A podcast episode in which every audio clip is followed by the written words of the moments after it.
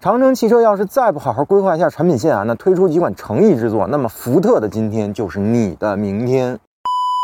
前几天，长城汽车公布了二零二二年业绩快报啊，那财务指标呢很亮眼，公司呢净利润同比增长了百分之二十三，达到了八十二点七九亿元。但同时呢，这里也隐藏一个危机啊，那就是销量下滑了百分之十六点七，那全年销售呢仅为一百零六点八万辆。那这样的成绩呢，别说自主品牌前三了，那前五都够呛啊，都不提比亚迪、长安和吉利了，就连奇瑞和五菱都能压你一头。那长城汽车呢，把销量的下滑解释为深蹲，说是准备在二零二三年起跳啊。那那不得不称赞长城公司在语言艺术上的造诣啊。那小话说的是真漂亮。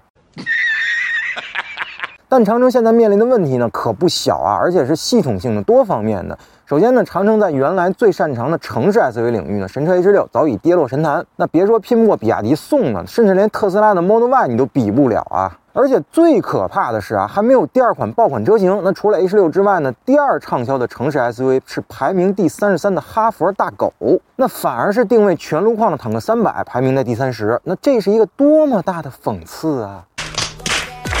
那在新能源汽车领域呢，长城更是输得一塌糊涂啊！那最畅销的车型呢是排名第二十的欧拉好猫，那第二畅销呢是排名第九十一的拿铁 DHT。那我确实是不知道怎么形容这个事儿了啊！那只能说呢，几乎是巨头车企里做的最差的。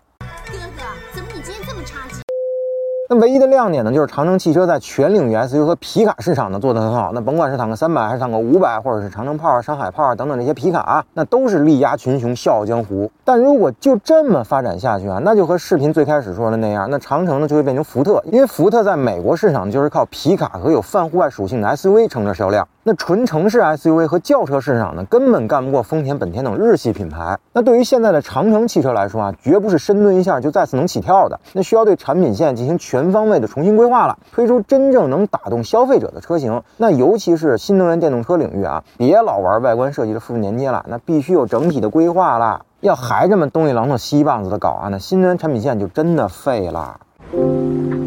还有证。